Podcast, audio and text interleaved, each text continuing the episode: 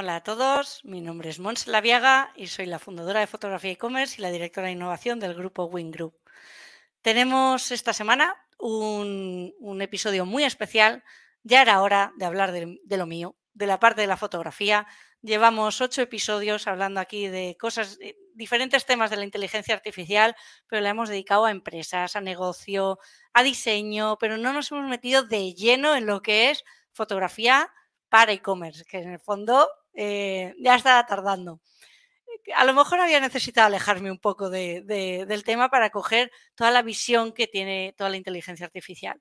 Bueno, pues ya ha llegado la hora. Hoy traigo dos invitados que creo que eh, va a montar aquí una tertulia mm, de muy alto nivel para hablar justamente de eso, de la inteligencia artificial generativa aplicada a la imagen y muy, muy, muy orientada al comercio electrónico.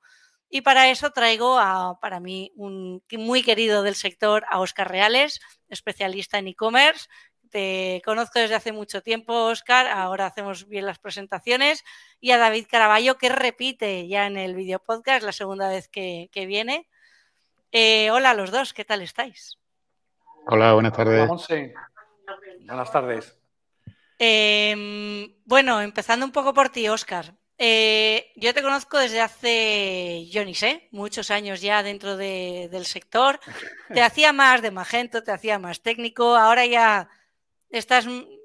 Cuéntanos un poco por, qué estás hoy aquí, ¿no? Eh, ¿Hace cuánto saltaste un poco a la parte de la fotografía? ¿Por qué el mundo de Magento no te atrae tanto y la foto te gusta más? Bueno, Magento, Magento no es nada atractivo. La programación es bastante menos atractiva que la imagen, pero en realidad no lo he abandonado. Lo único que, mucha gente no conoce esa faceta de mí, pero soy fotógrafo casi desde los 14 o 15 años. Fotógrafo, bueno, soy fotógrafo. Me gusta la fotografía. Y muy concretamente hago fotografía gastronómica. Y además coincide que, como me dedico al e-commerce, uno de, mis clientes se dedica también, está dentro del gremio de, la alimentación y ahí, pues aparte de llevar la programación, estoy haciendo también la fotografía y, todo lo que es la imagen y comunicación de, esta empresa, con lo cual uno mis dos mundos.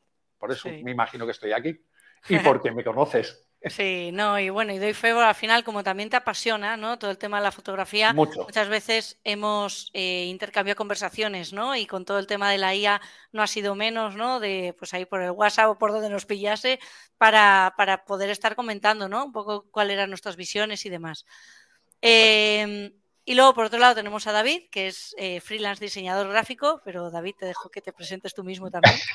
Hola, bueno, ya la, la, vez anterior ya nos conocimos, soy David, ya estuvimos hablando de todo el tema de lo que me dedico, es el diseño gráfico, sobre todo orientado a branding. Entonces, a partir de diseño web, pues saco todo lo que es la, la orientación de una campaña.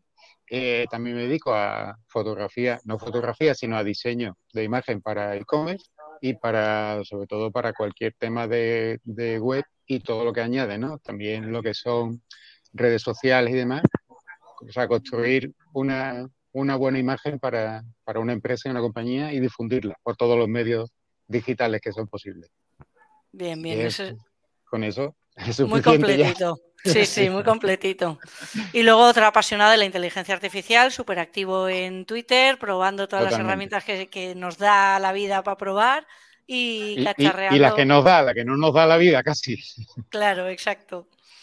Y bueno, sí que quería comentar un poco cómo surgió hacer este episodio, eh, incluso con vosotros dos, ¿no? Yo vi un, hilo en Twitter, que voy a compartir aquí la, la foto, de mi querido Javi Lop, que está, que no le conozca, seguirle ya, porque es eh, una auténtica referencia en cuanto a la creación de, contenido con IAs generativas. Y es que compartía, no hace demasiado, esto es de 28 de abril, ¿vale? Como con Midjourney 5 ya conseguía estos resultados, ¿vale? De una paella y luego generó todo un hilo aquí de, eh, a ver si soy capaz de entrar, perdonar, eh, de un montón de, fotografía gastronómica hiperrealista que fijaros en las fotografías, ¿vale? Súper, súper realistas. Y yo aquí realmente, yo pensé, digo, madre mía, se está acabando la profesión de la fotografía. Vamos a necesitar, vamos a dejar de tener que hacer fotos. Y por supuesto me acordé de mi querido Oscar, ¿no? Que le está dando eh, esas conversaciones que hemos tenido muchas veces con la parte de, la fotografía gastronómica y demás, y ahí le escribí, digo, tío, o sea, cuéntame cuál es tu opinión sobre esto y si me gusta lo que me contestas, hacemos un, episodio, ¿no? Y bueno, aquí estamos hoy. bueno, pues. Tremendo, ¿no? Es tremendo. O sea, yo, yo creo que, que yo, estoy un poco más lejos de esto, ¿eh? porque ahora yo te enseñaré otras que cuando me lo comentaste enseguida corrí a, ver cómo fotografiaría o cómo cocinaría mi journey nuestros mejores platos. Las hamburguesas las borda, ¿vale? Los, los, los turquís, los, los, pavos asados británicos mm. los borda. Ahora, bueno, mira, yo no voy ni a esperar porque quiero, quiero compensar un poco, ¿eh? Yo quiero compensar un poco, mira. Compensa, voy a compartir mi pantalla Voy a compartir mi pantalla y aunque... Vale, a ver si, me deja. Sí, aquí. Mira, eh, el día que hablamos, ¿vale? ¿Veis mi pantalla? La vemos. Yo, vale, pues vine aquí y dije, bueno, vamos a ver si sustituye. Esto es una tortilla de patata según mi journey, ¿vale? Eh, pero es que mm, todavía hay cosas peores. La paella está muy bien porque es un plato representativo, pero esto es una croqueta de jamón. Es un San Jacobo croqueta. claro. Y estas son las lentejas menos apetecibles que he visto en mi vida, ¿vale? Eh, y era la mejor. ¿eh? Era la mejor. Y bueno, yo que me dedico al mundo del jamón, ¿vale? Pues aquí yo tengo grandes problemas, porque todavía eh, dejo, de, dejo, de, compartir mi pantalla y, nada, sigo con vosotros. yo creo que, va a llegar un día en que sí, que, que nos mate, entre comillas, pero en España, por lo menos, creo que todavía hay un hueco bastante interesante para, la fotografía tradicional. Utilizando la IA, como yo luego os comentaré, que creo que se puede hacer un flujo interesante, pero todavía en, gastronomía creo que el fotógrafo tiene mucho que decir. Aunque es alucinante. ¿eh? Esa es mi opinión. ¿Tú, David, qué piensas? ¿Nos vamos a quedar sin, sin profesión? No, yo creo, yo creo que en vez de ir con la máquina de fotos, tenéis que ir para escribir los prompts ya directamente. Con el teclado. sí. Hombre, porque eh, la verdad es que las fotos que hace, mm, las imágenes que hace mi Juni, sobre todo en concreto, ¿no? Mi Juni, son hiperrealistas. Y a medida que tú le añades detalles al prompt, la imagen cobra vida. Mm, yo la, ahora hablaré de este Diffusion, pero las pruebas que yo he hecho con mi Journey, en el momento que tú le añades un tipo de cámara de fotos, cambia la imagen completamente. Mejora casi un 50% la imagen que, resulta. Y además, el tipo de máquina de fotos, si le añades el tipo de lente, la imagen va acorde al tipo de lente. Por ejemplo, tú haces, le añades Polaroid y la imagen parece que está sacada con una Polaroid, exactamente.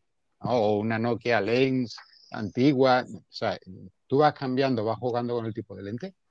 Aparte, eso es, digamos, el, añadido externo ¿no? a, lo que es la, imagen. Después tienes que definir la imagen, pues imagínate, ¿no? Con 10.000 detalles para que te dé. Eso es mi que es fácil dentro de lo que cabe el PROM si pasamos a este Gold Diffusion, ya sí que es una locura mm, llegar hasta casi las 200 palabras para poder definir una imagen en concreto. me, resulta... Dale, dale, Oscar. Sí, no, no, que coincido perfectamente. Eh, los PROM eh, cada vez tienen que ser más, más específicos y más largos. En Midjourney es cierto que, y lo tenía aquí apuntado como tips, es muy importante y yo creo que por eso lo de que el fotógrafo se va a acabar, yo creo que es que no, que es que hay que ser fotógrafo incluso para hacer el prom, ¿vale? Porque cambia mucho el resultado final si conoces eh, temas de profundidades de campo, lentes, mm. aperturas, todo esto se lo puedes especificar al prom y de verdad que los resultados, hombre, son bastante diferentes o se ajustan bastante cuando le vas metiendo y enriqueciendo ese PROM con, parámetros fotográficos, puramente fotográficos. En ese sentido, yo tenía aquí algunas, algunos tips que, bueno, lo podemos desordenar un poco. Eh, no solo esto, eh, también el tema de la iluminación, cosa muy importante, ¿vale? Sí que me gustaría, o sea, sí que me gustaría dejar la parte un poco de los prompts para el final, eh, pero sí que me gustaría intentar cómo podemos controlar lo que, lo que vemos, ¿no? Y aquí si quieres nos podemos también... O sea, hay una parte es el pro, ¿no? El, le señalas eh, lo, lo, que quieres ver, cómo quieres que esté la luz, cómo en qué lente lo quieres ver, etcétera, etcétera.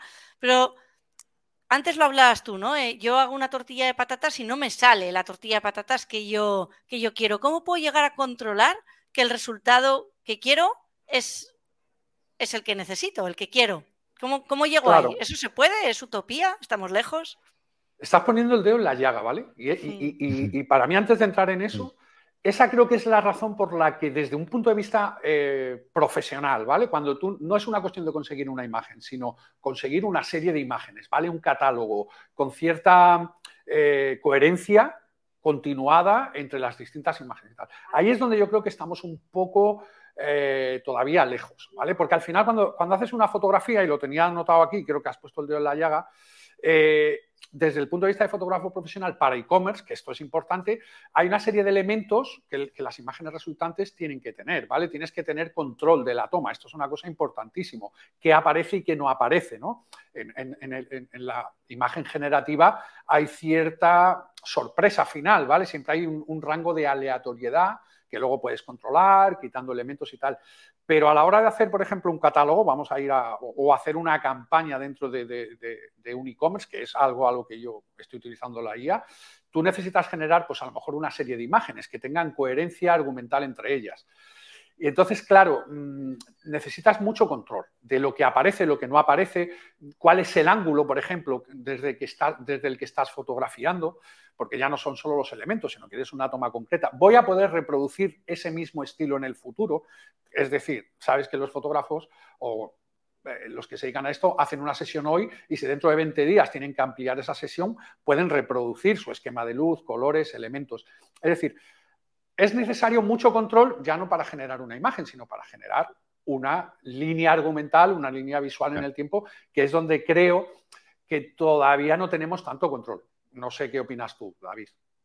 Pues prácticamente igual, porque lo más difícil no es sacar una imagen, sino sacar imágenes parecidas. O sea, eh, tú cuando, cuando pides un, metes un prompt y le pides una imagen, sabes que te va a sacar, en este caso mi unit te saca cuatro distintas. Pero ahora, como de una, como de una, consigues hacer una sesión fotográfica.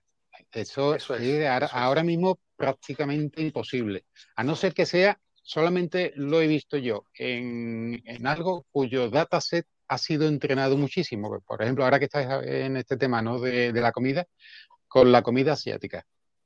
Y el, y el por qué es porque eh, Miyumi se ha entrenado con tantas imágenes y de ellas la, parte asiática ha sido quizás el 70% de peso de las imágenes entrenadas. Entonces, el tema de la comida asiática está muy entrenado y muy conseguido.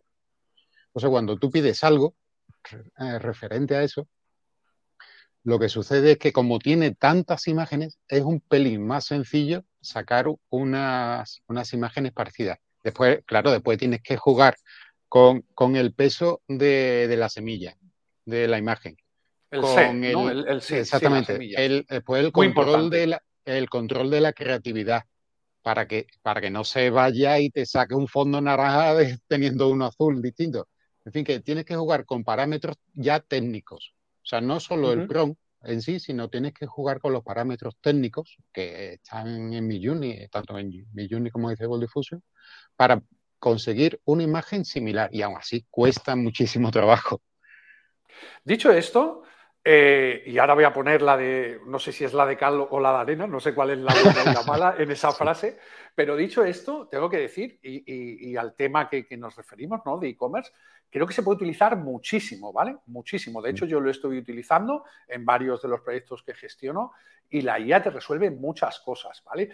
La predictibilidad, de, el poder predecir, anticipar el resultado que vas a tener, y, casarte con él en el tiempo y, generar todo un catálogo, por ejemplo. Yo, para referencias de producto, no tenía yo aquí anotado que las necesidades de un e-commerce, ¿vale? Y, me salgo un poquito, pero, pero creo que tiene sentido.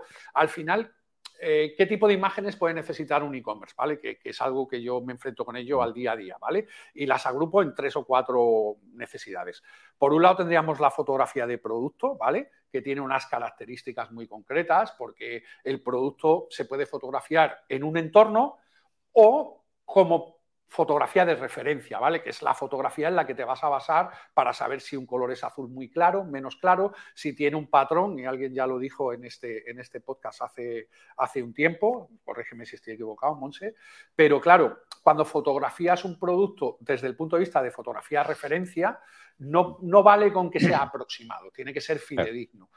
Es muy distinto cuando fotografías un producto en un contexto, que aquí creo que la, que la IA ayuda muchísimo. Eh, cuando le das un poquito de vida, storytelling, que ahora tanto se habla, o story visual, ¿vale? Ahí creo que, la IA nos ayuda más, pero la referencia no.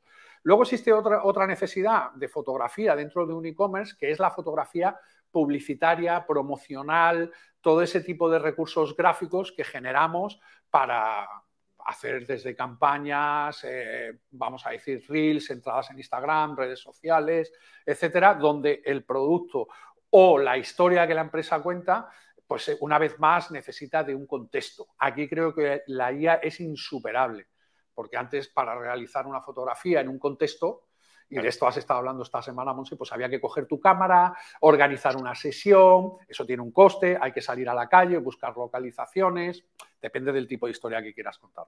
Esto la IA lo resuelve bastante bien.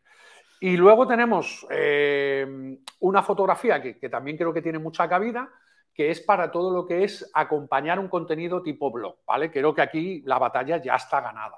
Hay entradas en blog, incluso en periódicos, en, contenidos que, que, cuentan algo y que la fotografía de referencia que acompaña el artículo perfectamente es una fotografía que se puede generar con IA.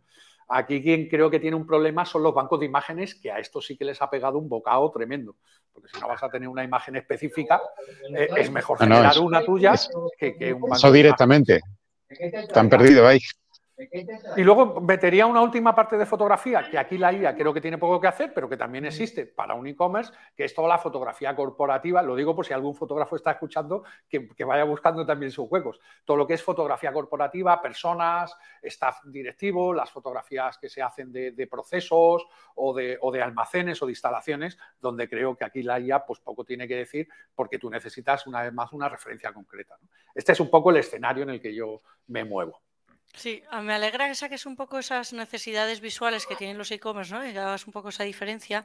Y luego, por ejemplo, a mí me gusta mucho hablar también de cómo afecta la conversión, eh, luego todo tipo mm. de ellas, ¿no? Quiero decir, por ejemplo, en una fecha de producto convierte más una foto de un producto que esté en contexto al que no lo esté. ¿Por qué? Porque básicamente se entiende mejor. Se entiende mejor. Si tú un jamón puedes poner la pata del jamón solo o puedes poner el jamón por dentro cortadito, lonchadito en un, en un plato o incluso una persona probándolo. O si estamos hablando, por ejemplo, de ropa, es mejor enseñar una prenda de ropa sobre una modelo, que es su contexto, ¿no? Que a lo mejor una foto en plano o en maniquí donde vas a entender peor la ropa o una aspiradora. Si la aspiradora me sirve para limpiar el coche, pues enséñamela en uso en el coche o una tumbona en la piscina y no una tumbona sobre un fondo blanco, ¿no? Entonces, estoy de acuerdo en que la IA esto lo cambia ya. Mira, esto, por ejemplo, es... Eh, cuéntanos sobre este trabajo, Oscar, el que enseñas. No, mira, es que no lo tenía previsto, pero, pero es un poco lo que está diciendo. Aquí hay inteligencia artificial, ¿vale? Aquí hay inteligencia artificial. Lo que pasa es que la inteligencia artificial está para generar un contexto, un fondo, un no sé qué. El producto no. Pero bueno, solo quería poner en contexto eh, y, a, colación de lo que tú decías, ¿vale? Esta es una de las fotografías últimas que he hecho, pero tengo otras que luego me gustan enseñar donde hay un flujo más interesante. Pero sí, convierte convierte el producto mm, en contexto, ¿vale? No es lo mismo que yo te muestre una chuleta, que es como se vende esta, ¿no? En el caso de, un cliente que tengo, que es Maximiliano Jabugo, eh, que te muestre una chuleta en crudo y congelada, que es como se envía, porque así lo obliga la ley, y así lo obliga la ley, a que yo te muestre una chuleta cocinada, ¿vale? Yo cuando empecé en fotografía gastronómica me decían que lo crudo no vende, ¿vale? es que no, apetece. Yo, yo me muevo en un entorno donde, y lo tenía apuntado también eh, como, como, ventajas o, desventajas de la IA, ¿vale? En el caso de la ropa de moda, que es otro gran sector, me imagino que habrá unas necesidades. En el caso de la comida, hay un factor determinante y es que tiene que ser apetecible, ¿no? Antes os mostraba la tortilla de patata, de iluminación es perfecta, de textura, colores, todo es perfecta, pero no es apetecible. Entonces, ahí... Eh, bueno, mm, tanto como perfecta tiene unos tropezones de patata que yo no, no, pero fíjate, ¿eh? claro, claro. Yo hablaba de técnicamente la iluminación, eh, la, gama tonal, las altas luces, todo está muy bien. La cocina no lo ha hecho bien pero no cocina bien. Entonces, convierte, yo te puedo decir, porque me, manejo en comercio electrónico y, miro esa parte de la analítica, los alimentos, y me imagino que otros productos, en contexto, mm. incitan más a la compra. Eso lo tengo clarísimo. La, imagen de catálogo sobre un fondo blanco, frío y agnóstico está muy bien como referencia, pero cada vez vemos más que hay que contar una historia alrededor en el e-commerce una modelo que vista el, vestido que estás vendiendo y ya no solo que lo vista contra un fondo de color, sino que cada vez intentamos hacer un poquito más un lifestyle, ¿vale? Cuando yo fotografío estas cosas, intento que la persona se imagine el domingo comiendo con su familia esta pedazo de chuleta, ¿vale? Porque es la vida lo que vendemos. ¿vale? Y aquí yo creo que las guías ayudan muchísimo, porque mira, esto está hecho en un pequeño espacio de 15 metros cuadrados. Para hacer esta fotografía en otro momento del tiempo hubiera que haber buscado un entorno donde puedes hacer un fuego, donde las llamas no vayan a incendiarte la casa o el estudio, eh, tendría suciedad, objetivos que se manchan, grasa chorreando, ¿vale? O sea, esas cosas. La IA ayuda mucho. Siempre pensando en el e-commerce, ¿vale? Y, además, yo que gestiono los e-commerce hay una cosa que es muy importante, que es el presupuesto, ¿vale? El presupuesto en tiempo y dinero.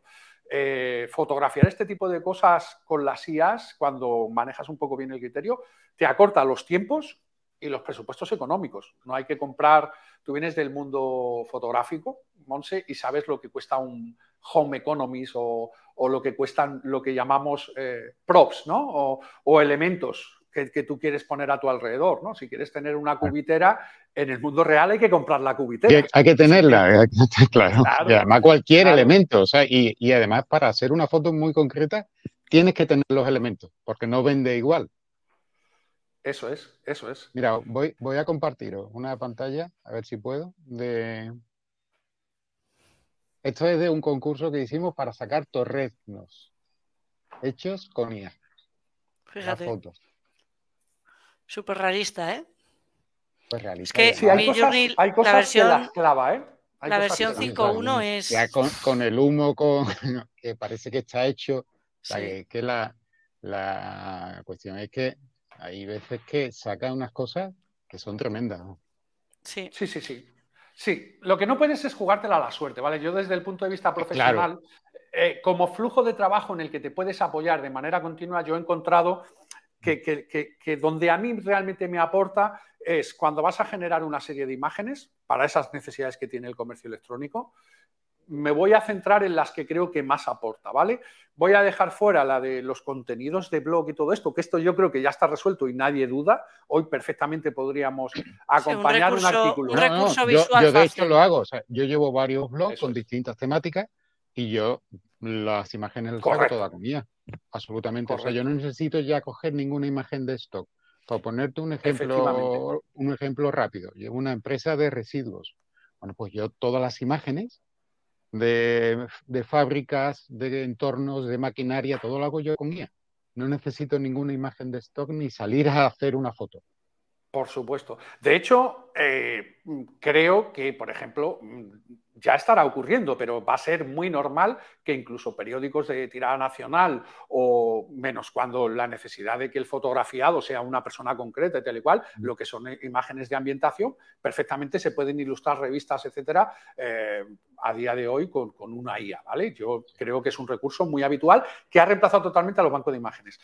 Y ahora me voy a centrar en toda la parte creativa. Y yo aquí tengo dos partes, lo que es el material que va en la propia página web de un e-commerce que acompaña al producto, ¿vale? Que trata de venderlo, que puede ir en la ficha de producto o en la home. Y luego lo que son las campañas, ¿vale? Que yo en mi caso hago muchas, todo el material promocional que puedes utilizar para hacer anuncios, eh, entradas en Instagram o lo que sea, donde también tiene mucha cabida. y entonces, para mí una parte muy importante que creo que, eso ya lo puede utilizar cualquiera, que es toda la parte de, brainstorming y conceptualización de mira, yo, yo manejo un, e-commerce que, por sus necesidades mm, la IA le ayuda mucho porque cambia su historia cinco veces al año, ¿vale? El mundo del jamón, perdonar que haga un poquito de spam, pero es que es una necesidad que otros e-commerce pueden tener, ¿vale? Al final manejas cuatro productos y son siempre los mismos. ¿Cómo tú mantienes un poco la historia de ventas a lo largo del año? Pues hay que buscarse contextos, ¿vale? Ahora llega verano y el contexto del jamón en verano es muy, muy distinto a Navidad. Claro. Y eso lo que me lo da es una imagen. Es una imagen con storytelling, que era un poco lo que tú me preguntabas, Monse, también sobre si convierte o no convierte. No es que convierta, es que lo necesito, porque si no, el jamón siempre es el mismo, ¿no? y, y, a otras personas les pasará algo muy parecido. Te vas a De Vicio, ¿no? creo que es la, empresa de hamburguesas, y se gasta dinero en, fotografiar continuamente sus hamburguesas, que son las mismas, tampoco que sean, pero los contextos cambian, las personas, amigos, eh, chorreo. ¿Cuánto, eh, cuesta hacer el entorno? ¿Cuánto cuesta fotografiar? Claro, claro, eso cuesta mucho dinero. Y tiempo. Eso cuesta dinero y tiempo y la IA te lo resuelve, ¿vale? Yo, yo, tenía aquí preparado para que veáis un poco, yo creo que ayuda mucho en la parte de briefing, ¿vale? Esto es una cosa que, a veces se, se, da de lado porque todo el mundo piensa en la imagen final, pero ¿cuánto no nos está ayudando a, los, a ti que eres diseñador, David, y yo hago mis pinitos en ello desde hace 15 años y, y tengo un compañero con el que hacemos toda la conceptualización creativa de mm. una campaña cuando la vamos a lanzar, ¿cuánto no ayuda la inteligencia artificial generativa para hacer un brainstorming mucho más aterrizado. La conceptualización de una campaña ya no es dibujar en un papel, ya es tengo una idea, espérate un momento, que voy a ir a tirar un prompt y a ver qué me saca, ¿no? Y a ver qué me saca. Y no solo eso. En ese proceso de, briefing inicial para un equipo de creativos que se están enfrentando a una campaña, ¿vale? Por ejemplo, esto es un caso muy real, eh, tú puedes empezar con un embrión de idea y la IA acaba siendo un elemento, una persona más dentro de ese briefing, porque te va tirando cosas. Aquí, fíjate, aquí la aleatoriedad de la, de la IA juega a tu favor, porque te abre la caja, ¿vale? Te, pone a pensar fuera de la caja. Eh, y, yo tenía un ejemplo que, lo, que lo, pongo. Eh, mira, en un momento del tiempo nosotros en Massimiliano hacemos una, una campaña que se llama Jabugo esconde un tesoro, ¿vale? Eh, nosotros empezamos esta campaña como humanos, ¿vale? Como humanos. La voy a mostrar. La empezamos como humanos. Y como humanos dijimos, ay, pues tengo una idea, eh, una caja del tesoro, un cofre del tesoro, ¿no? Y empezamos con cosas como esta. Pero claro, aquí eh, encajar el jamón es complicado. Y entonces vino ChatGPT, que esto le va a gustar a Monse, que yo aquí quisiera unir ambas, ¿vale? Eh, sí, pero me gustaría que todavía no te metieses ahí, Oscar, porque aún Vale, pues no me meto. Yo cuando tú quieras me meto. Lo que quería terminar un poco, eh, que, al final, eh, para esto, para hacer un briefing y para acabar alcanzando imágenes finales que, que no piensas tú en el papel, la IA ayuda muchísimo porque puedes estar tirándole ideas y quedarte con la que más te cuadre, ¿vale? Quedarte con la que, la que te guste más. Y te va a sacar cosas que como humanos no, no, concibes, ¿vale? No concibes en un primer momento, luego ya estirar de ese hilo, ¿vale?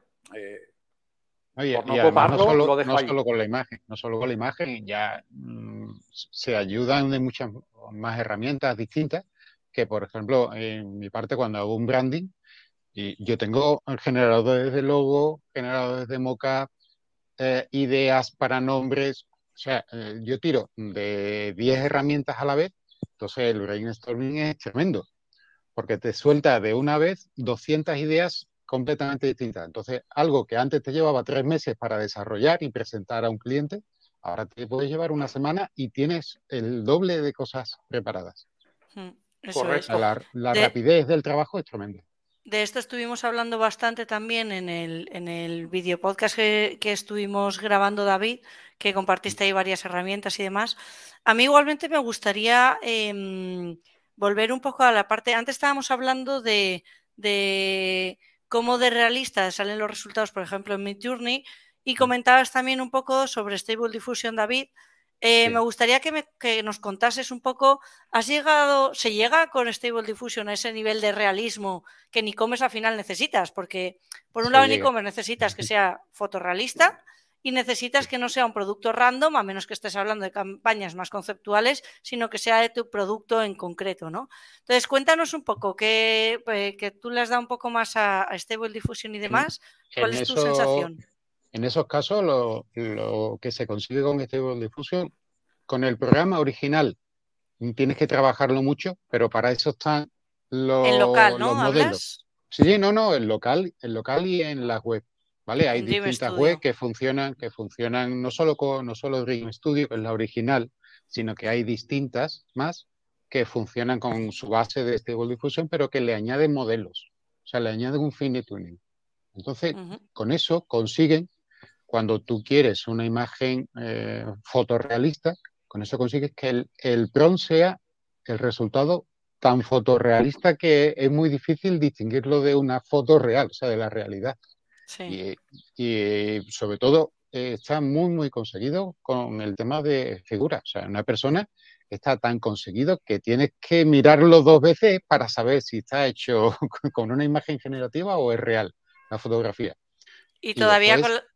Perdona, dale, dale. No, no, y, después con, todas las demás cosas. O sea, depende, lo bueno que tiene Stable Diffusion, comparándolo con mi Journey, es que tú tienes 40 modelos para hacerle un fine tuning. Entonces, dependiendo del modelo que le sumes, la imagen toma ese, ese resultado final. Entonces, eh, por un lado, es más sencillo sacar algo muy concreto, porque si tú quieres una imagen, por ejemplo, fotorrealista, le aplicas un modelo fotorrealista. Si quieres una imagen artística de un artista, aparte de lo que tú pongas en el Pro, todo eso pero eh, es como si le pusieras un filtro ¿no? a la imagen y ese filtro te da un resultado final. Entonces, en mi journey tienes que especificarlo.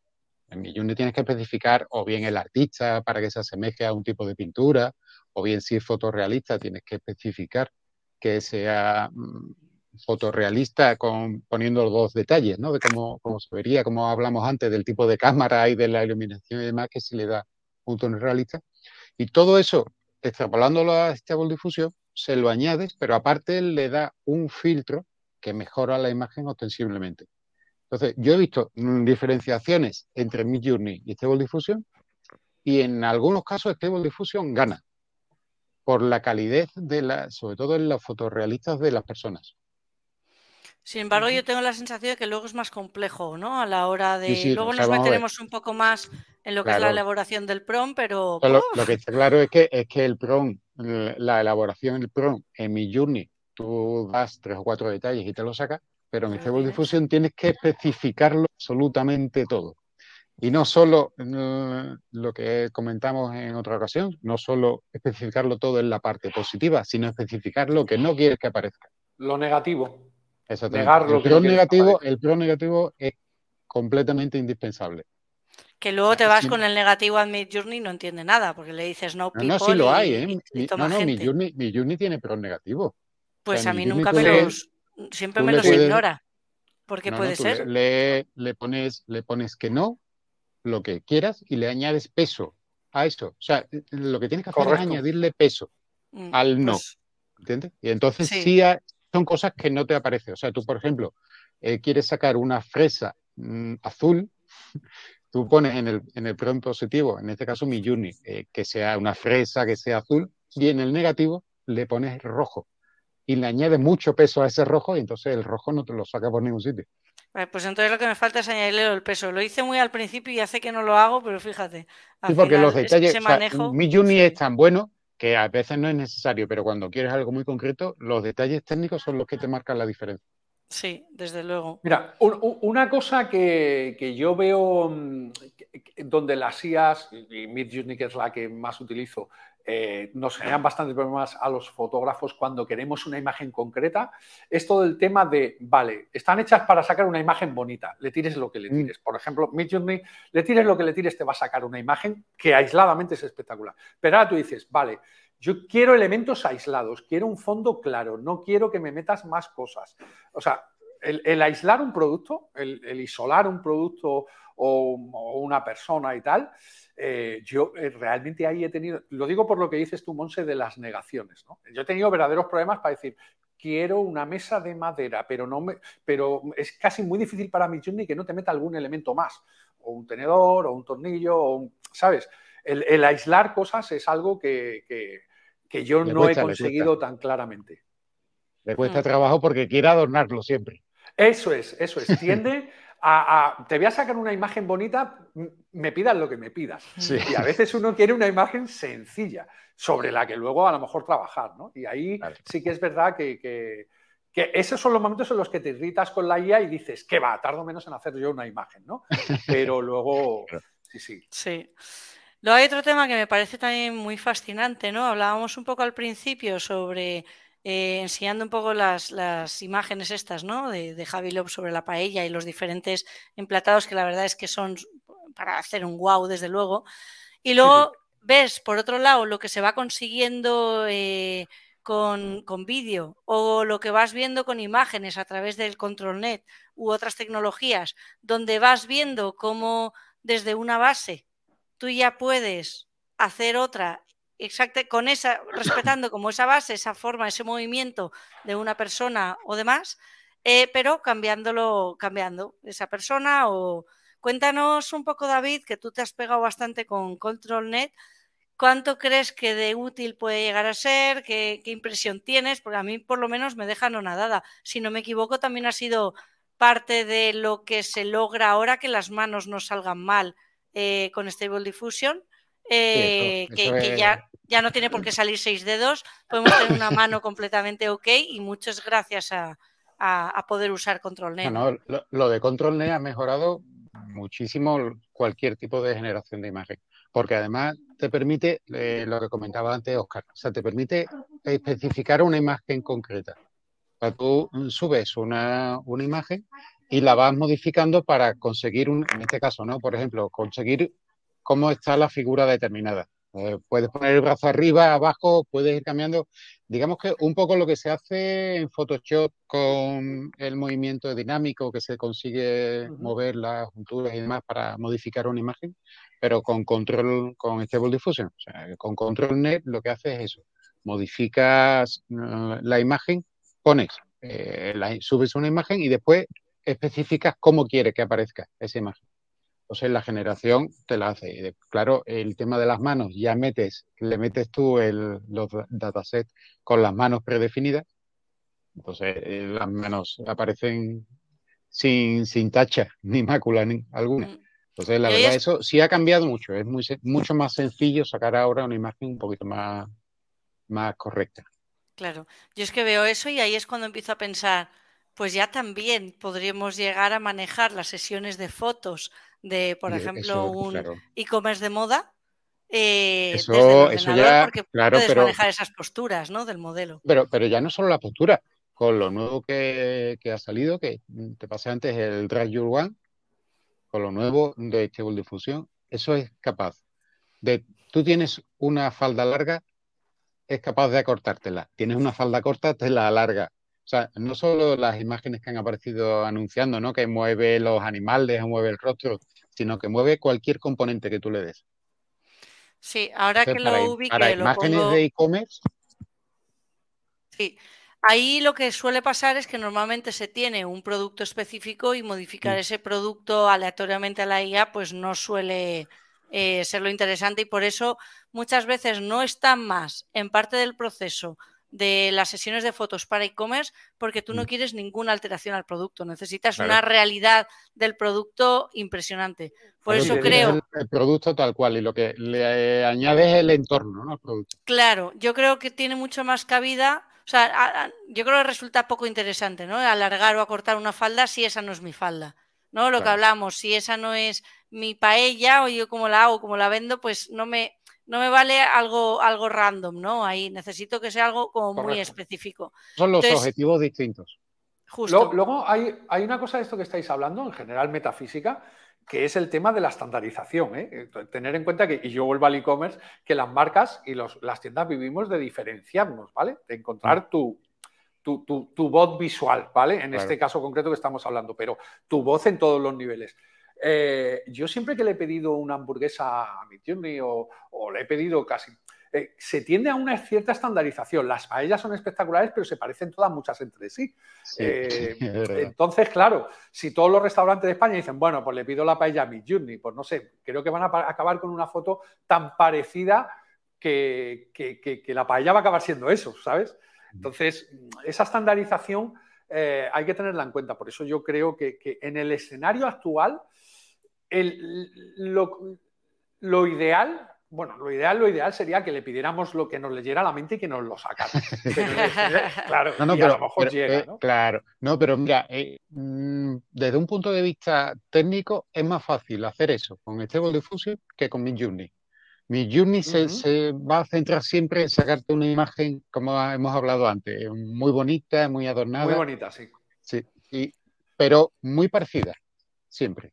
Sí, hay, hay como una especie de cultura visual, ¿vale? Yo, yo, yo, vengo del mundo en el que en los 80, al final, cuando tú ves una imagen de los 80 a día de hoy, aunque en su momento fueran imágenes diferentes, tienen una serie de elementos comunes, colores, tratamiento y tal y cual, que dices, mm. uy, esto es de los 80. Cualquiera que nos esté viendo ve una película y sabe poner en qué década se hizo, porque había un estilo visual que una generación adopta. Yo creo que mi Journey, eh, eh, en general, todas estas IAs, al final, por su manera de funcionar, tienden a estandarizar, a imponer también cierto criterio visual. Y ahí yo creo, una vez más, que tiene que haber un margen para los humanos, artistas, eh, creadores, para seguir diferenciándose del resto y utilizar la IA, pero no como reemplázame, sino ayúdame y sé una herramienta en mi trabajo. Pero yo voy a tener mi voz.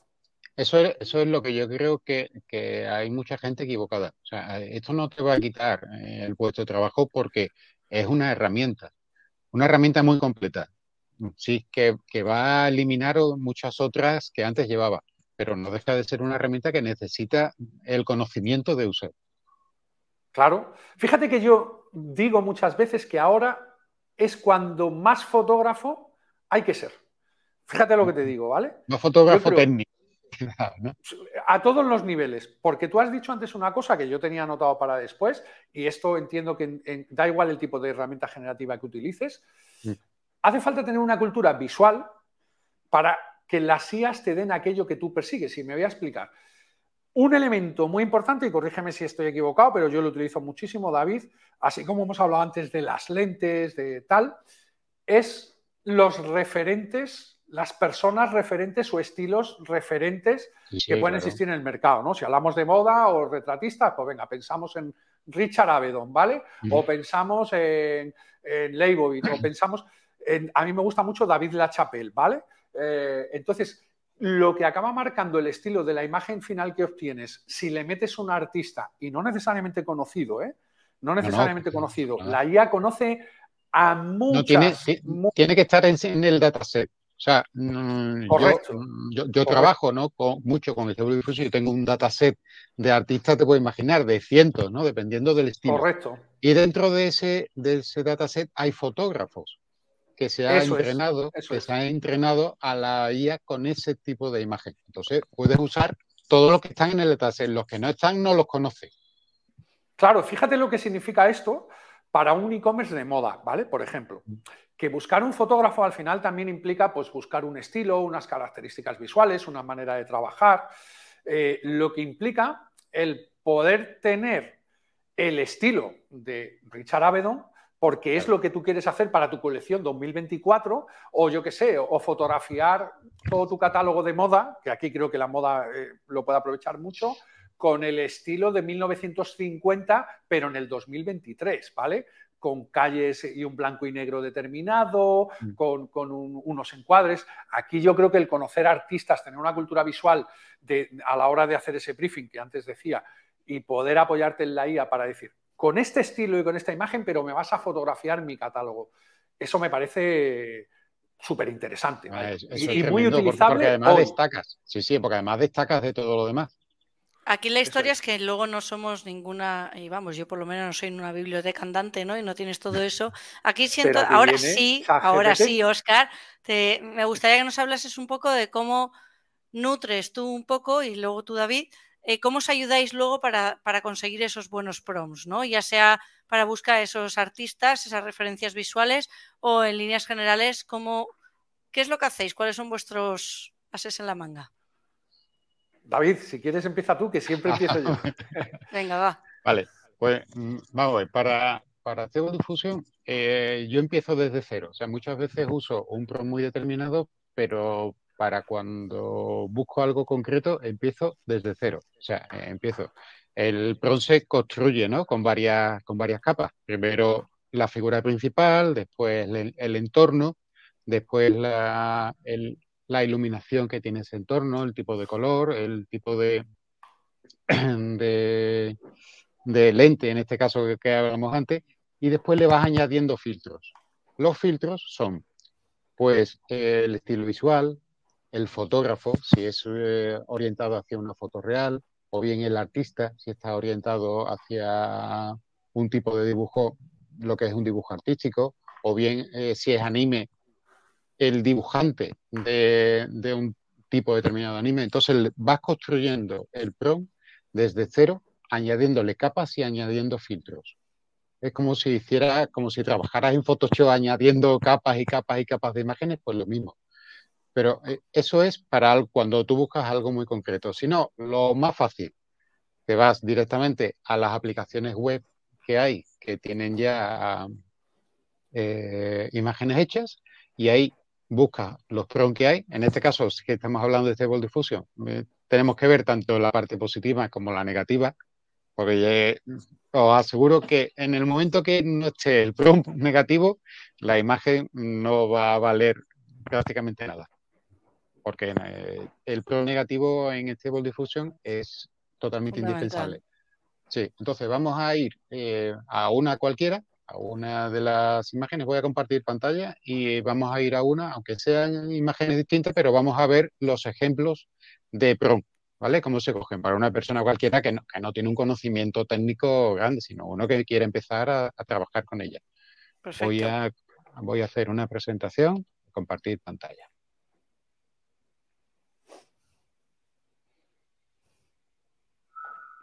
Vale, vamos a esta, por ejemplo. Esto es no sé si ahora. Esto es Playground, ¿vale? Playgroundai.com. Esto es una generativa basada en Stable Diffusion. Y lo bueno que tiene es que es gratis. aquí puedes hacer las pruebas, puedes hacer lo que quieras, puedes combinar, puedes, en este caso, como veréis, pues eh, se van sumando aquí el feed del PROM, eh, toda la gente que van haciendo, hay cosas más buenas, cosas peores, y eh, aquí pues hay distintos, distintas categorías. Eh, como veis, esto está mm, orientado a lo que es imagen, imagen digital. Esto es para, para entornos digitales, no está orientado ahora mismo para lo que es una imagen real. Pero sin embargo, si vamos buscando distintos tipos de, de fotografía, pues podemos conseguir hasta una imagen mm, prácticamente real. Por ejemplo, vamos a poner esta. Se ve algunos detalles, pero si se mejora el PROM, porque veis que es prácticamente tres palabras, es porque eh, tiene añadido algunos filtros después. Si se mejora el PROM, mm, cuesta un poquito de trabajo distinguir si es una foto real de una modelo paseando por el campo o no. Entonces, la facilidad que tiene esto, primero, que al ser gratis puedes hacer todas las 10.000 pruebas del mundo y después que, que puedes irle añadiendo. Este, por ejemplo, veréis el PROM positivo, que son cuatro cosas, y sin embargo el PROM negativo, negativo. Es, una locura. Todo lo que tiene. No, me la líes, estoy con difusión con Pero se trabaja, se trabaja así, o sea, cuando tú quieres algo mm, que sea muy bueno, le vas añadiendo cositas, ¿no? Vas, vas creando el PROM, tanto vas creando el PROM positivo como el negativo. En este caso, pues ha metido aquí una, una cien palabras para poder eliminar todo. Pero aparte de algunos detalles, eh, la imagen es muy buena. En este caso se mejoraría un poco el PROM positivo para que la imagen sea todavía mucho más real. Entonces, hay, hay como veis aquí, hay distintos tipos de, imágenes. Si vas, vas bajando, vas viendo el tipo de trabajo que hace. Esta es una de las herramientas que os pongo aquí porque es gratis y se puede aprobar y podéis hacer todo lo que quieras. Hay otras distintas en las que eh, se le añaden filtros. Esta también tiene filtros para añadir a la hora de hacer una creación. Entonces, por eso eh, el hecho de compartirla, porque a esta, al ser gratis, se puede añadir filtros, se pueden añadir, eh, veréis aquí, a ver si se puede poner ahora. Veréis aquí la cantidad de filtros que hay para definir el formato final de la imagen. Entonces, todos estos filtros, tú pones el PROM, tanto el positivo como el negativo, le añades uno de estos filtros y la imagen varía completamente de uno a otro. Que este es el fine tuning que comentabas al principio, ¿no? Exactamente, este, este, es uno de ellos que mm, digamos que es lo más sencillo, ¿no? Que se utiliza eh, directamente por la web, lo puedes hacer y no tiene mayor complicaciones, porque después hay otras cosas que cuando se trabaja en local, tú lo que tienes son modelos establecidos. Estos son eh, fine tuning, pero tú tienes modelos establecidos, entonces la imagen generada es con mucho de una calidad eh, tremenda. Qué bueno. Pero tú pues vas trabajando. Hay muchas de este tipo y muchas otras que eh, voy a enseñaros otras para, y para no alargarlo. Esta es otra que tiene modelos aquí. ¿Vale? Esta es otra que también está basada en Stable Diffusion, pero lo bueno es que esta puedes escoger todos estos modelos directamente. Entonces vamos, si queréis, vamos a copiar un, un de aquí, un PROM cualquiera. Yo que me había quedado con, los inicios de Lexica Art y Prom Hero, últimamente los usaba y digo, a mí esto no me sirve, si es que no veo fotorrealismo. Me había perdido esta película, David.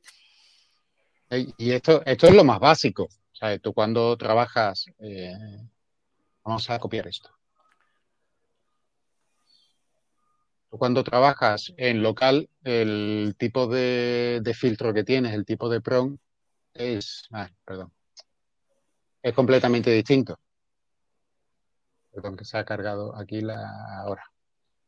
A ver si soy capaz de copiarlo. Ahora, vamos a ir aquí y vamos a ponerlo aquí para que veáis cómo, se, cómo trabaja esta. Esta, eh, podéis escoger aquí el tipo de, de modelo que te va a dar y esta también es gratuita hasta un límite, por lo que se puede ir trabajando y puedes hacer las pruebas que quieras. Bueno, hay que, hay que hacerlo tal cual.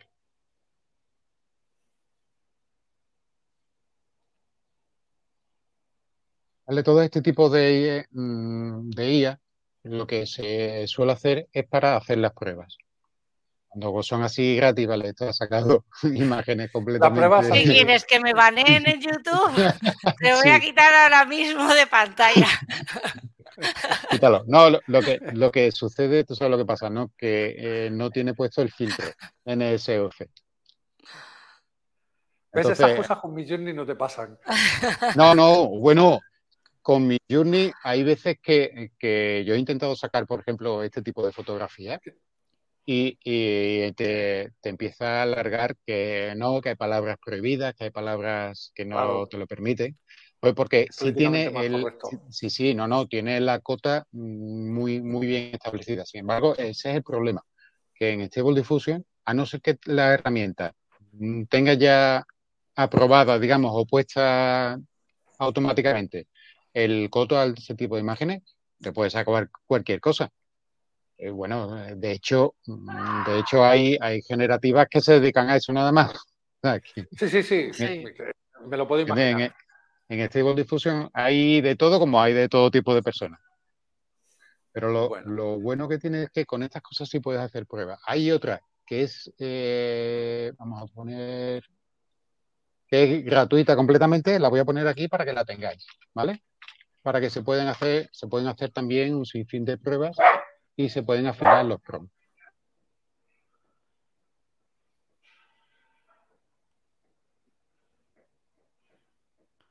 Está silenciado, David. Perdón. Esta también es gratuita. ¿vale? Esta es Make.space y es Stable Diffusion también. Y se puede hacer todas las generativas que quiera. Como veis aquí, antes tenía todos los modelos, pero ahora todos estos modelos que se ven aquí tienes que pagarlo. Y estos son los fine tuning eh, que comentábamos en las otras anteriores. Esto lo que hace es que te saca esa imagen que tú quieras o ese PROM mm, con una calidad mucho mayor porque viene no solo con unas palabras añadidas, sino que está predeterminada para que el tipo de imagen sea específico. Igual, por ejemplo, en Midjourney, cuando tú en vez de Midjourney eh, utilizas eh, la función para sacar anime, ¿vale? Que el tipo de imagen varía a una imagen, digamos, más, más, más realista, a una imagen tipo anime, ¿no? Más, más para cómic, para. Pues eso es, digamos, un fine tuning, pero aquí está potenciado.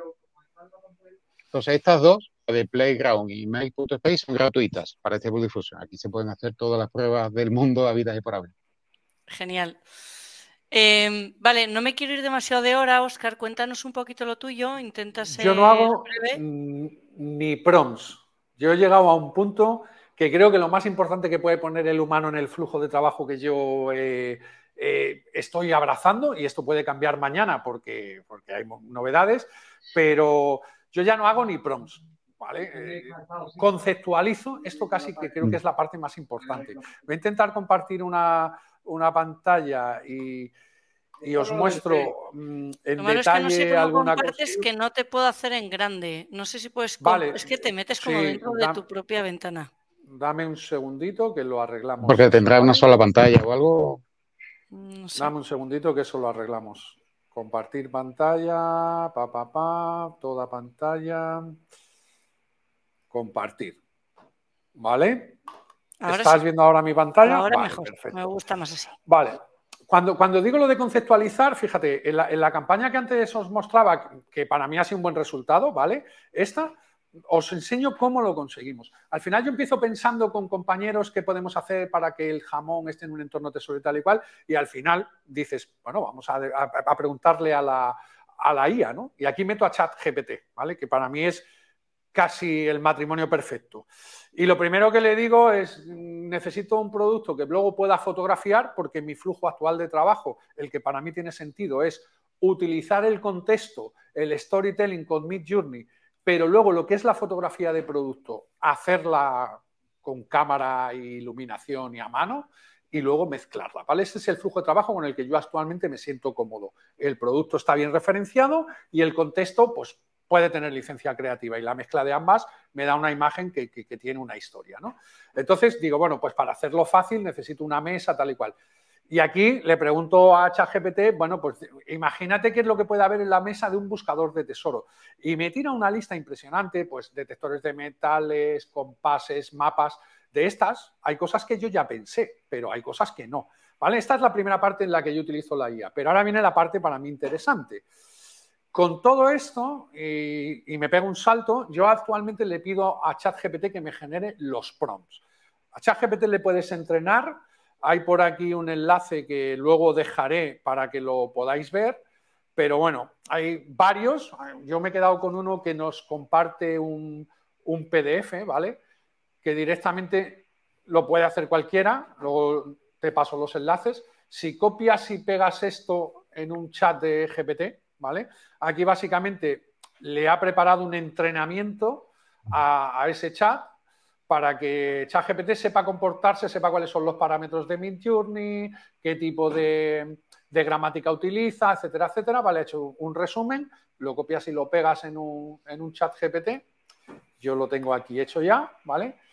Y ahora, pues, para mí es bastante fácil, yo qué sé, la paella, ¿no? Que antes Dame un prom para una paella muy apetitosa. Esto es lo único que es inteligente, pero no sé por qué siempre me los tira en español y se lo tengo que recordar.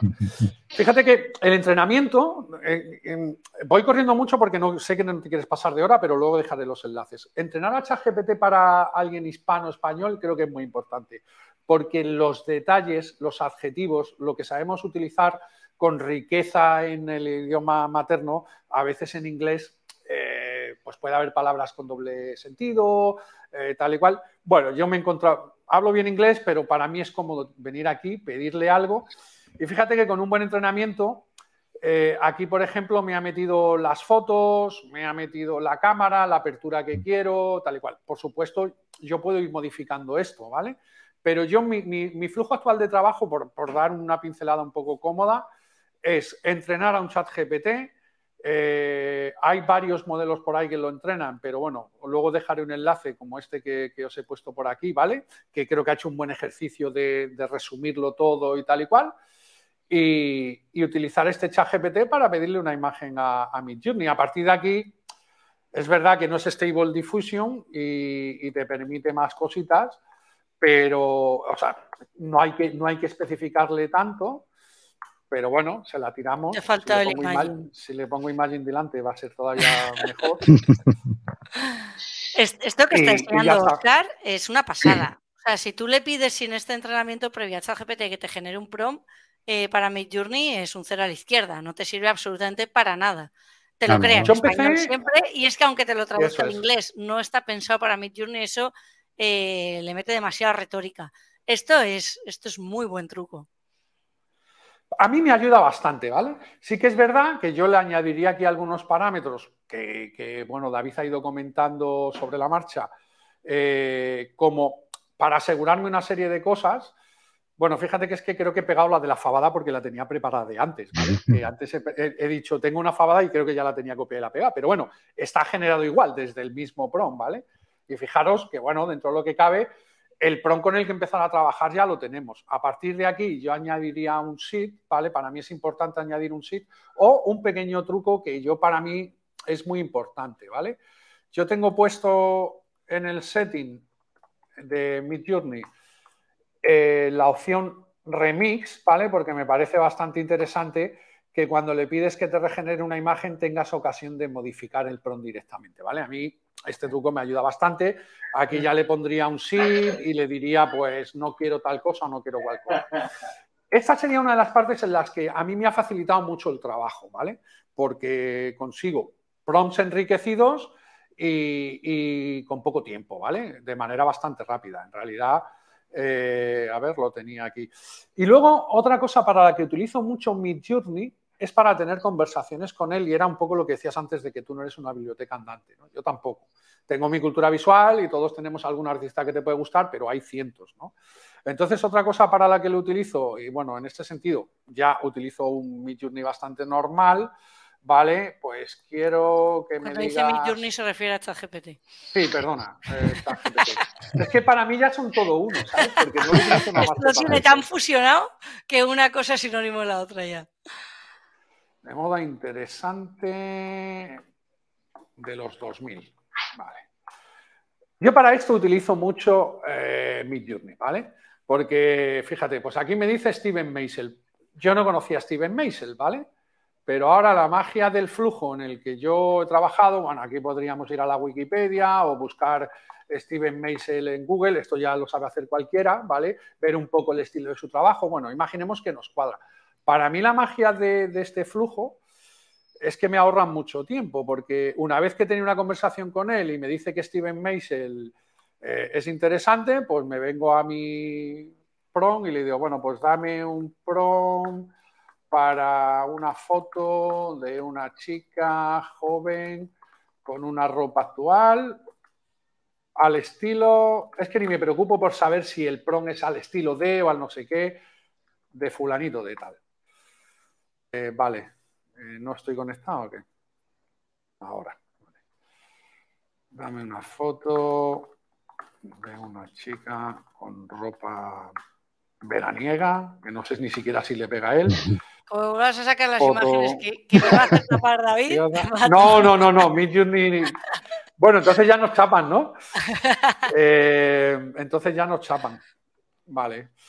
Y nada, pues dejo que me lo tire. Y en teoría, si lo conoce y tal y cual, es capaz de meter, pues a lo mejor el tipo de cámara que utilizaba. ¿Ves? Mira, de hecho ha metido una, una Nikon de, de 850 con una lente de 85 milímetros sí, aquí lo que puede pasar, que esto es hipótesis, ¿eh?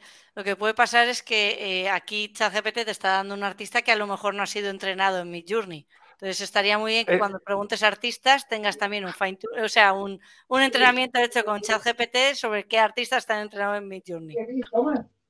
en cualquier caso, en cualquier caso aunque no sea, aunque no sea el artista, pero, pero el tipo de. A veces te da más de uno, ¿vale? A veces, eso es. A veces te va más de uno, porque hay otra cosa que puedes hacer, ¿vale? Que es, bueno, vas a ChatGPT y le dices, resúmeme las características o el estilo visual de Steven Missel. Y te va a decir, fotografía en blanco y mm. negro, con fondos desenfocados, no sé qué. Ahora coges eso y te lo llevas a, a un chat. O sea, para mí yo creo que el complemento ideal para generar imágenes con ChatGPT me parece la bomba, ¿vale? Me parece la bomba. Porque yo, por ejemplo, y esto se aleja de, se aleja de lo que estamos viendo, pero te lo puedo mostrar o he llegado a publicar, no sé si lo tengo por aquí. Yo he llegado a hacer una serie de, vamos a decir, caricaturas, ¿vale? Caricaturas porque me parece que el ejercicio de generar caricaturas de personas que son famosas, eh, pero caricaturizarlas es un ejercicio como muy bueno de entrenamiento para conseguir resultados predecibles en una IA, ¿vale? No te vale que salga cualquier resultado, tiene que ser, si vas a hacer una caricatura de vamos a decir Pedro Sánchez, que hoy estará en boca de todos, pues al final puedes jugar con cosas, pero él tiene que salir alguien reconocible, ¿no? Y para mí es un buen entrenamiento. Bueno, pues en ese sentido, y aquí ya comparto, eh, utilizar ChatGPT y utilizar, por ejemplo, buscar caricaturistas que busquen un estilo concreto. Una vez que tú tienes el concepto y dices, bueno, me gustaría en blanco y negro, eh, pues dame caricaturistas en blanco y negro, ¿no? y empezar a hacer cierta investigación previa, los resultados luego son súper predecibles, ¿vale? Mm. Yo he visto perfectamente cómo el estilo del artista acaba estando ahí. Sí, en eso y añado un último tip porque, fíjate, lo tengo abierto arriba. Es muy importante que conozcamos un poco los modelos porque los resultados son muy diferentes cuando utilizamos la 4, la 5 y la 3, ¿vale? Yo, por ejemplo, para fotografías, la 5 es genial, pero, por ejemplo, cuando voy a ilustraciones consigo resultados que me gustan más en la 4 que en la 5. Esto como tip, ¿vale? Bueno, pues fíjate, al final ha generado aquí una serie de imágenes que desconozco el trabajo de Steven Missel, pero para mí es un punto de partida que una vez más vuelvo a lo que decía antes. Aquí sí que hay una cosa, ¿vale? Si yo ahora vuelvo a pedir una generación, como le da a un artista, es muy posible que la coherencia visual se mantenga, ¿vale? Entre distintas sesiones. Porque ya hay un artista que lo acota todo. Y para mí esto me parece muy importante. Si hablamos de fotografía de comida, pues pasaría lo mismo, ¿vale? Al final es buscarte referentes que también los tiene y marcarlo sí. a mí este flujo de trabajo me parece todo en fotografía, en fotografía realista es más complicado mantener una línea visual muy concreta. Después en este difusión si hay para tú mantener en lo que son ilustraciones o animación eh, o anime, si hay para mantener una línea y sacar personajes. Y entonces sacar el personaje desde todos los ángulos y mantener el personaje completamente. Pero en, en Midjourney es un pelín más complicado mantener una línea visual o bien mantener un personaje y sacarlo desde distintos tipos de ángulos. Hmm. Vale, comparto por final eh, un recurso, no me gusta compartir muchos porque al final si haces una lluvia de muchos parece que no, yo voy a compartir tres recursos que son, bueno, un poco este flujo que os he dicho con ChatGPT. Aquí dejaré luego el vídeo en el que alguien explica cómo ha entrenado a ChatGPT 4, ¿vale? Y, te da el acceso para bajarte este PDF, que luego te lo pasaré, copiar y pegar.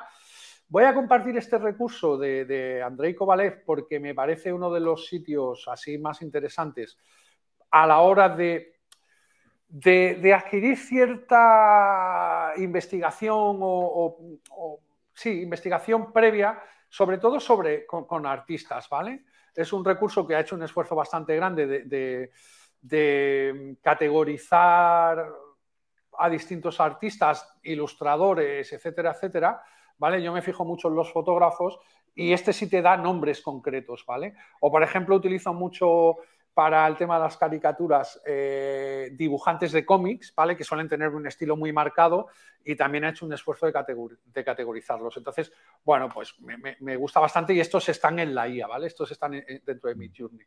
Puedes ver un poco el visual del estilo que tiene cada uno y de aquí empezar a tener cierta culturilla visual que luego utilices. Y sí que si te fijas, cuando utilizas un artista hay bastante coherencia porque se mantiene lo que tú ves aquí con lo que vas a obtener. Te va dando las diferencias entre la versión 4 y la versión 5 de este mismo artista. Y, me parece un recurso interesante. Y no sé si tenía otro recurso por aquí para compartir. Nos estamos yendo de hora, Oscar, o sea que estos recursos ahora que enseñes ya de forma más breve, por favor. Nada, solo voy a compartir Gigapixel ahí, que es un problema que todos tenemos. Me parece que la herramienta de Topaz es una herramienta muy buena. una es muy buena, una imagen para aumentarla y ya está, porque es el problema que tenemos. Vale, tengo una imagen estupenda, pero ahora la quiero más grande. Bueno, pues yo tiro esta, habrá más, pero esta gigapíxel ahí me parece genial. Ya está, nada más que esto. Vale, es muy buena también, nosotros la usamos. Sí, genial. También. Sí, es que yo creo que es de las mejorcitas. pero vamos, de aumento de resolución hay, hay bastantes. Perfecto, chicos. Hoy he aprendido un montón, me ha gustado un montón. ¿Alguna cosa que se haya quedado en el tintero que os guste añadir? Para ya pues lo de, lo de Adobe nuevo, y nos dice. lo de Adobe nuevo, que al final. Eso da para otro programa entero. Eso da para spoiler, otro. Spoiler, Todo esto que hemos contado, ¿y ahora qué? Porque ahora llega Adobe, editas una fotografía y dices, aquí me pones un florero, aquí no sé qué. Esto da para otra historia. Se acabó. La última actualización de, de Photoshop, probarla. Está en beta, es espectacular. Tengo que decir que, hombre, todavía las imágenes yo sigo pensando que las mejores imágenes que consigo las, me las está dando Midjourney por facilidad. No me cabe duda que mm. Stable Diffusion sería para mí la alternativa porque te permite mucho control. Pero es verdad que en Adobe Generativo eh, los primeros intentos que yo he hecho es genial cómo funciona, pero luego los detalles y las personas, no sé si lo habéis visto. No, no, falta, un poquito los detalles de la figura. ¿eh? cuando tú quieres sacar persona, le cuesta. Es tremendo. Estamos a otro nivel en Midjourney o en otras herramientas y, es más el proceso que se han buscado que el resultado final todavía. Pero bueno, es una beta. En 15 días esta gente nos come. Sí, es, impresionante eso también, los resultados que se están viendo ahí. Haremos probablemente, eh, tendremos, hablaremos de. Mira, solo voy a dar un último tip que me he acordado, por si a alguien le parece abrumador todo el tema de los prompts y tal, que para mí es el comando que más rápido tiene que aprender alguien, que es el describe de Midjourney, ¿vale? Una buena mm. manera de aprender a hacer buenos prompts es utilizar lo del chat GPT que yo os he dicho y, y os olvidáis de hacer prompts, o coger imágenes, subirlas a Midjourney y que os las describa. Y entonces hace el proceso inverso. Hace, coge una imagen y te da un prompt que generaría una imagen similar a la que tú le has tirado, ¿vale? Y a ah, partir de ahí, pues vas viendo por qué eh, esas imágenes se generan así, ¿vale? Perfecto, pues Oscar, luego pásame estos enlaces, los pondré en la descripción del podcast y en YouTube. Y nada, agradeceros a los dos que hayáis venido, he aprendido un montón, yo creo que los que nos escuchan también, espero que os haya parecido interesante y podemos montar más tertulias de fotografía IA, que aquí hay dos pasiones muy interesantes que todos compartimos. Así que muchas gracias. Gracias a ti por invitarnos. Por supuesto, muchísimas gracias, Faltaría más. Hasta luego. Hasta luego.